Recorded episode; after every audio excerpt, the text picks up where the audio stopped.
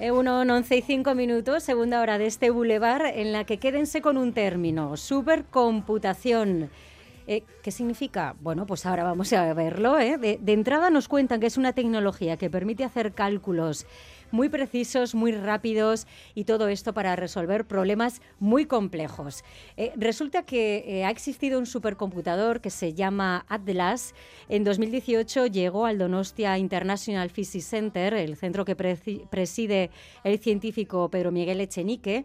Atlas se presentó entonces como uno de los supercomputadores más potentes del Estado. Permitía avanzar en la investigación de temas como el origen de las galaxias o el cambio climático. Ya les decía yo que se trata de resolver problemas muy complejos. Pero después de ese Atlas ahora llega su hermano mayor, que es Hiperión, que va a dar servicio a toda la comunidad investigadora de Euskadi. Y justo a esta hora comienza la visita que el consejero de Educación, Joaquín Bildarratz, va a realizar a las instalaciones del Donostia International Physics Center, donde se ubica Hiperión. Nuestra compañera Lauda, Laida Basurto ya ha tenido oportunidad de verlo y de escucharlo, porque por lo visto, chica, no sé si habla, emite sonidos. Laida Basurto, un on, ¿qué hace este supercomputador? Madre mía. Bueno, hace de todo, pero suena, suena así, mira, a ver.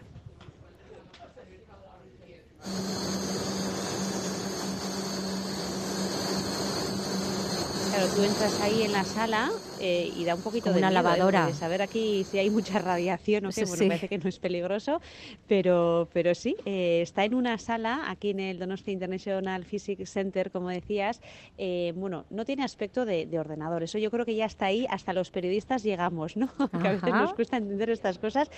bueno, tú entras a la sala y, bueno, tiene aspecto, bueno, como una sala de máquinas, ¿no? Podríamos decir de, de columnas con mucha tecnología y, bueno, efectivamente suena así, así de eh, fuerte. Y es, eh, como bien decías, eh, Loreto, uno de los más potentes del Estado, ese supercomputador que está ahí aquí en Donostia, en el International Physics Center. Hay uno más potente que está en Barcelona. También han abierto hace poco, han inaugurado en Galicia uno más o menos del mismo nivel.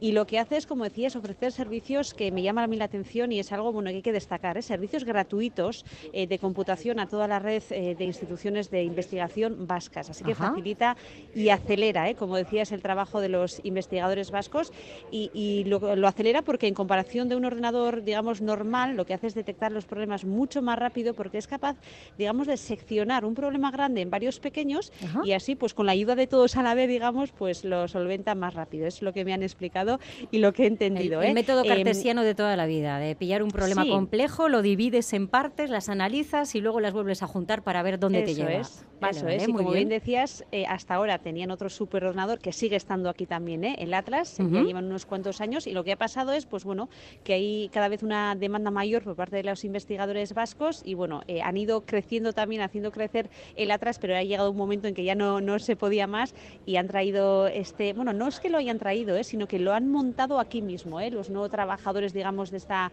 de esta zona de supercomputación, que son, bueno, eh, principalmente ingenieros informáticos, también hay algún físico y un químico también eh, me decían. Bueno, empezaron a probarlo en verano, siempre hay que hacer pruebas, sobre todo cuando eres quien lo monta, ¿verdad?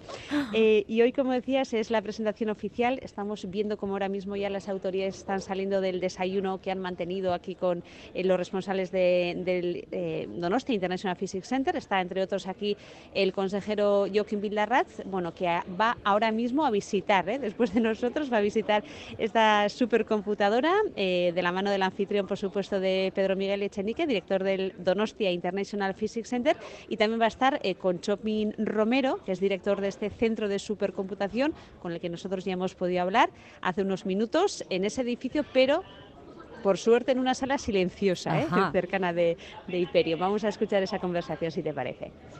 Chopin Romero, Egunon, muy buenos días. Egunon, Egunon gracias por atendernos en este día para vosotros, eh, en el que además de controlar todo esto, tenéis que estar pendientes un poco de la presentación social, ¿no? Bueno, sí, es un día importante porque aunque, Hyperion lleva ejecutando trabajos de computación eh, desde hace ya varios meses, eh, es ahora cuando lo vamos a poner a disposición de toda la comunidad científica del País Vasco. Bueno, eres director del Centro de Cálculo de Donostia International Physics Center, por lo tanto responsable ¿no? de este nuevo juguete que se llama Hyperion, eh, en griego, por lo que he leído, eh, Titán, y algo de eso tiene también, ¿no? Sí, es un titán, eh, pero bueno, es, un dios que eh, mostró a los seres humanos la existencia del Sol y de, la Luna. Nosotros pensamos en Hyperion como un eh, aparato que nos va a permitir conocer cosas que, bueno, que hasta este momento pues no, no conocíamos. Vamos a explicarlo. Eh, es un super, eh, una supercomputadora, la segunda ¿no? de su especie a nivel estatal, digamos, después de la de, Barcelona. ¿Qué puede aportar a los investigadores vascos, que son los que se nutren, digamos, ¿no? de su inteligencia, entre comillas? Bueno, esta es una computadora de tamaño medio que yo creo que es la ideal para que los investigadores em, preparen sus, sus, trabajos de computación eh, de manera que luego pues, puedan ser enviados a eh, supercomputadoras más grandes. Em, nosotros eh, con Hyperion no podemos ofrecer, por ejemplo, trabajos de computación que utilicen pues, miles de núcleos, pero sí cientos. Entonces, bueno, los investigadores pueden testear sus, sus trabajos de computación en, nuestro supercomputador y luego usar supercomputadores más grandes si es que lo necesitan. Vamos a poner un ejemplo. Eh, algún proyecto de un investigador, bueno, pues que esté ahora mismo en ello, ¿no? Y, cómo le ayuda exactamente esta supercomputadora, que es más potente que la que tenéis todavía, que es más antigua, que es Atlas. Imagino que bueno necesitabais, ¿no? Esa capacidad de ofrecer una, eh, un servicio, pues eso, más rápido también para que las investigaciones avancen. Eh, vamos a poner un ejemplo. Sí, pues por ejemplo, mm, vamos a poner un ejemplo relacionado con la cosmología. Em, vamos a imaginarnos que tenemos que simular la formación de una galaxia. Bueno, pues en Hyperion eh, se puede simular un trocito de esa galaxia, pero en supercomputadoras más grandes, como el Mare Nostrum, pues eh, digamos que el trocito es muchísimo más grande. Em, estamos en un edificio y me decías, eh, este edificio es para el Hyperion, todo el edificio, ¿no? Eh, pero imagino que no ocupará tanto espacio. Vamos a describir cómo es, qué ocupa y qué hay aquí donde estamos. Sí, Hyperion no ocupa eh, mucho, mucho espacio. hemos conseguido construirlo en, una sala, una sala fría, relativamente pequeña.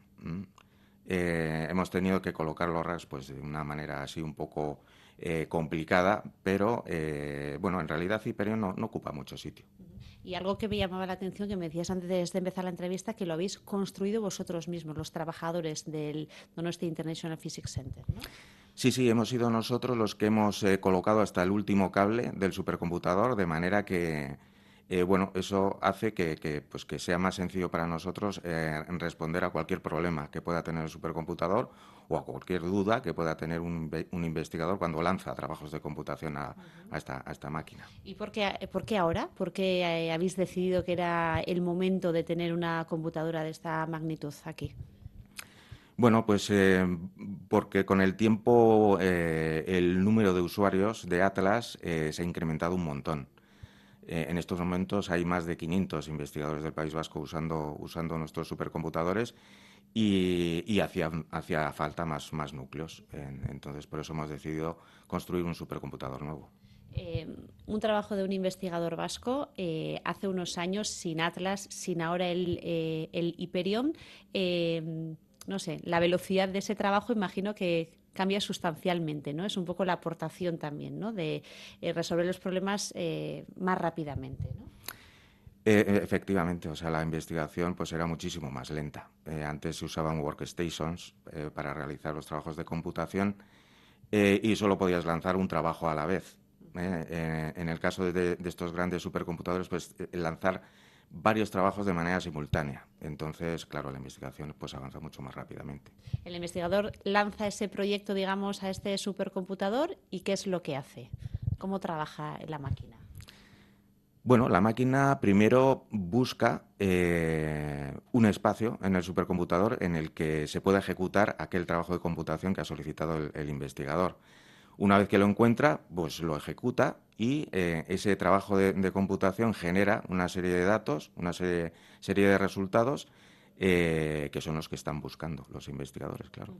Bueno, eh, si no me equivoco, dentro de un año vamos a tener en San Sebastián también el superordenador cuántico de IBM.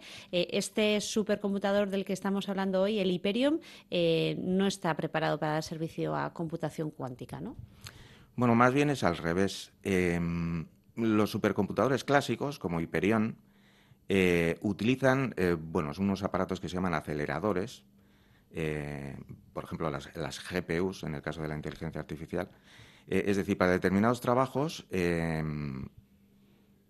esos, trabajos especiales son ejecutados por los aceleradores y no por el supercomputador, porque los aceleradores lo hacen mejor.